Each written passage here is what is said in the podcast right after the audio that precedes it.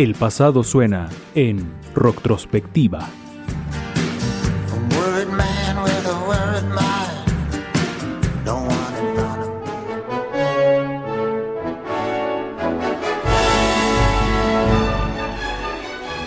La herencia musical que dejó para México es invaluable.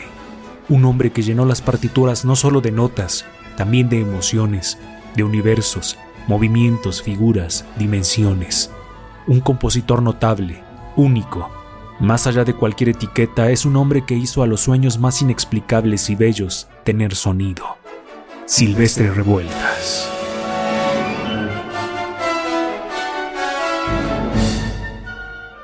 Revueltas nació el 31 de diciembre de 1899 en Santiago Papasquiaro, una pequeña población del estado de Durango. Fue el primogénito de 12 hermanos, una familia dedicada a las artes y a las letras.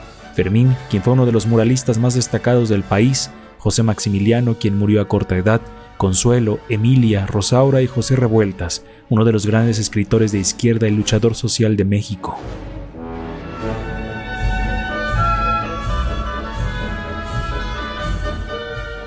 En 1911 la familia de Silvestre se trasladó hacia Durango con el fin de abrir un negocio.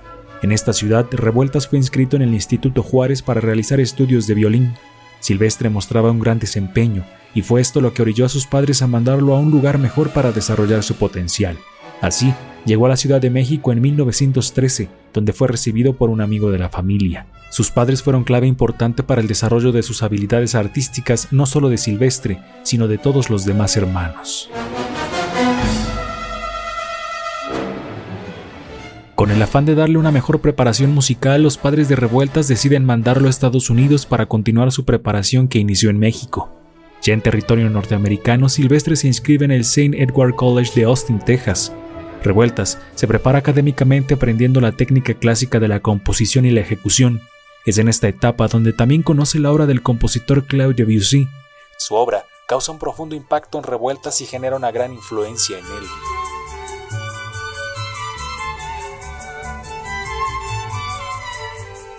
Después de una ardua preparación en Estados Unidos, regresa a México donde ofrece recitales de violín y a realizar una gira por el estado de Guadalajara, León y Querétaro a principios de 1921. Los años de 1921 al 28, de acuerdo con los expertos, son de los que menos se tiene información sobre el autor.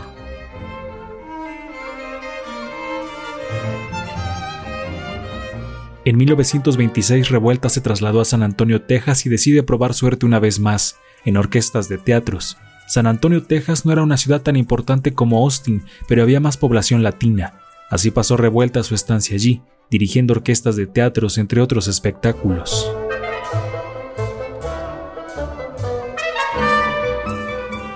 Sus episodios laborales eran esporádicos. Su situación económica y un asalto que le dejaría el rostro marcado para siempre hicieron que entrara en una profunda depresión. Sus circunstancias eran poco alentadoras, pero en diciembre de 1928 recibiría una carta de su conocido y amigo Carlos Chávez, la cual cambió increíblemente el semblante de pesimismo en el que estaba ahogado Silvestre. En la carta, Chávez plasmaba sus deseos de que Silvestre dirigiera el Conservatorio Nacional de Música y además le ofrecía encargarse de una orquesta de alumnos, así como varios conciertos de la Orquesta Sinfónica de México.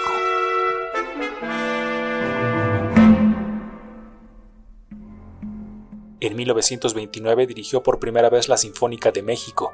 Tuvo un calendario muy atareado dentro de la orquesta, dirigiendo e impartiendo clases de música. Es importante señalar que el año 1931 fue el que representó el comienzo de su mayor producción musical, componiendo su primer trabajo formal llamado Batik.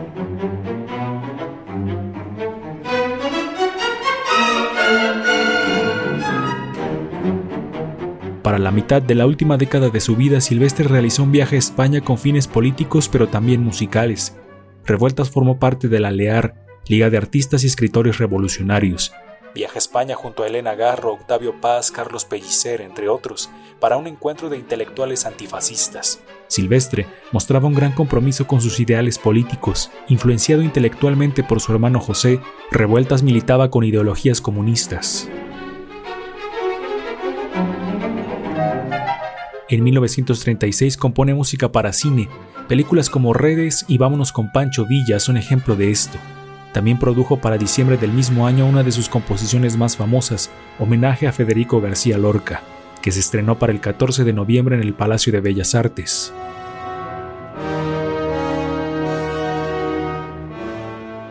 Se podría decir del estilo de revueltas que perteneció al nacionalismo de la época, o al estridentismo, movimiento estético y cultural que nacía también en México en la posrevolución.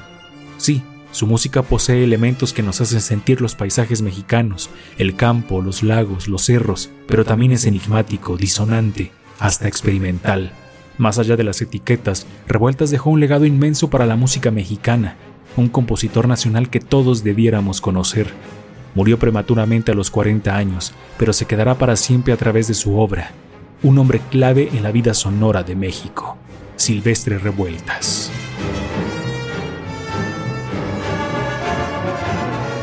La retrospectiva en ruido de fondo.